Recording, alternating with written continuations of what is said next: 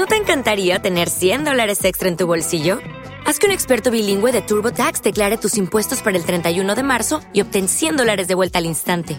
Porque no importa cuáles hayan sido tus logros del año pasado, TurboTax hace que cuenten. Obtén 100 dólares de vuelta y tus impuestos con 100% de precisión, solo con Intuit TurboTax.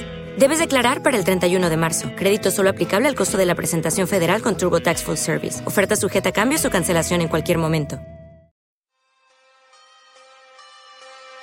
Me dijeron un poco de cosas, pero por ser no, pero sigue igual. Vaya, ya estamos otra vez como niños. Cuéntame que un amigo que dice que no que le gusta pasó hablar de esto este tipo de todo cosas, pero por ser Me contaron todo lo que tenía que saber. Y Te como pones a aprender aprender bien, gracias no a tengo ni idea de cómo esto puede beneficiar. Ya vale.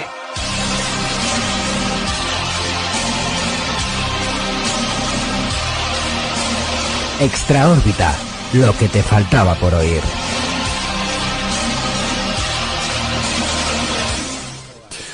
Saludos mundo, lo que vamos a escuchar hoy es un metapodcast de hace muy muy poquito. Pero, hombre, para mí es importante lanzar aquí un, un pequeño discursito porque creo que realmente estamos atravesando unos momentos peligrosos donde el fan, y puede que a lo mejor este asunto lo tenga que volver a tratar en algún otro instante, ¿no? Porque creo que es necesario que haya alguna voz por ahí que en lugar de mm, jugar con el tema de los odios, de las bilis y de la competencia, porque es lo que se lleva ahora, pues que intente calmar las aguas. Y últimamente yo tengo la filosofía, creo que más sana y la que mejor me está sentando para mi salud, que la de que pase lo que pase, hagan lo que hagan, ante todo mucha calma. El metapodcast tiene que ver con los anillos de poder. El otro día estábamos grabando, bueno, estábamos terminando el monográfico sobre la serie y el cómic de Sandman.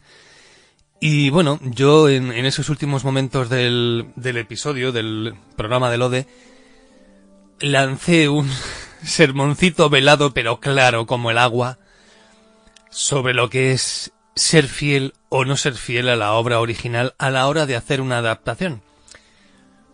Y sin querer hacer sangre y meterme con saña, sí es cierto que bueno, lancé unas cuantas puñaladas a los ojos directamente de Amazon Prime y de su entre comillas adaptación del Señor de los Anillos y del lore de Tolkien en general con esta serie de Los Anillos de Poder que particularmente yo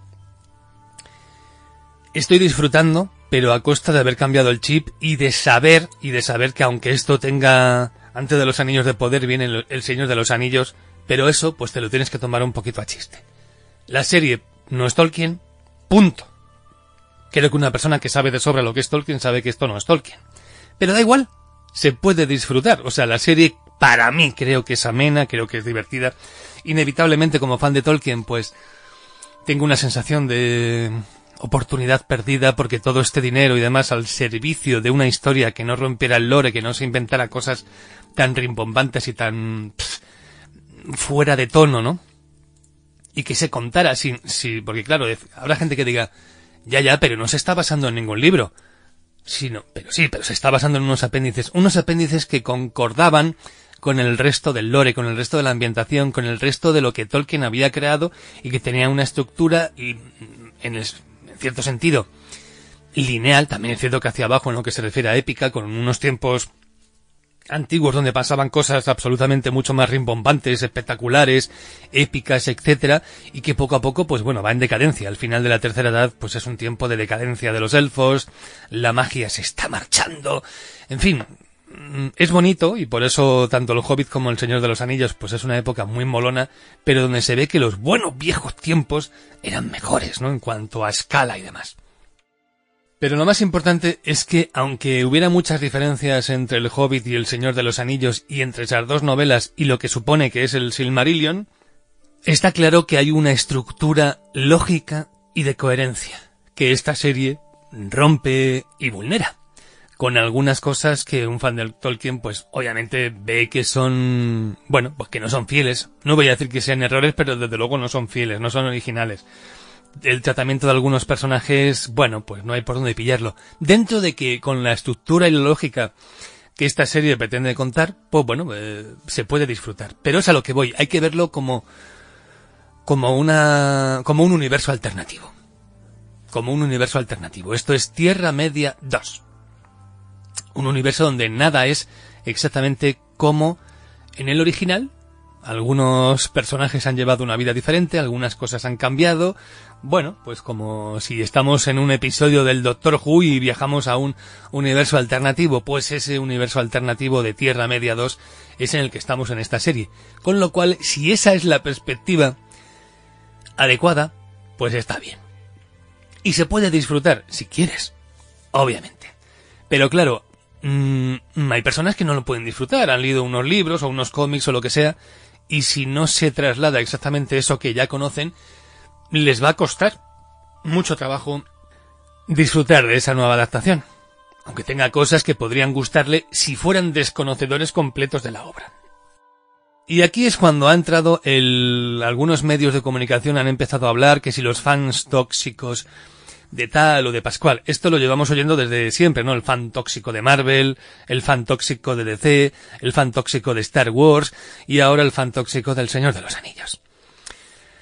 Y es, es curioso, porque parece, parece que si tú eres fan de una cosa no puedes ser fan de ninguna otra. Se habla de los fans de Marvel, como si no pudieran ser fans de DC. Y es cierto que hay fans de Marvel que odian DC, porque han entrado en esa guerra corporativa estúpida y absurda para un fan, para, un, para unas corporaciones no, pero que un fan se meta en eso sin estar en nómina y demás, me parece que es de una gilipollez tan, tan supina que de verdad que creo que mm, te resta puntos de cociente intelectual. O sea, las neuronas se te mueren cuando tomas una decisión así. No, yo es que yo soy fan de Star Trek, no de Star Wars el, simple hecho de que seas fan de una cosa no significa la otra. Ahora hay mucha gente en plan, como intentando mm, mostrar una especie de partido para ver quién es el que gana, si los fans de Juego de Tronos y la Casa del Dragón o los fans del Señor de los Anillos y los Anillos de Poder. Creo que se puede ser fan de las dos series y ver las dos series y disfrutar de las dos series. Que se tome partido, ¿vale? Por HBO o por Prime en esta guerra corporativa como si tú fueras uno de los ejecutivos de la cadena o uno de sus principales accionistas cuando sencillamente eres un fan y es mejor que te mole todo, que no que te mole una cosa y que tengas que arremeter contra la otra, pues francamente, que te signifiques en este sentido me parece absurdo. Yo de verdad eh, os conminaría a todos los fans y a todos los oyentes del programa que paséis de esas actitudes. Y sobre todo el tema del fan tóxico a favor y en contra, porque no es solo el fan tóxico purista, el fan hardcore que conoce las obras originales y que las respeta, sino el fan que acaba de llegar, el fan profano, que también arremete con mucha fuerza contra todos aquellos que les molan las obras. ¿Te está gustando este episodio? Hazte fan desde el botón apoyar del podcast de Nivos.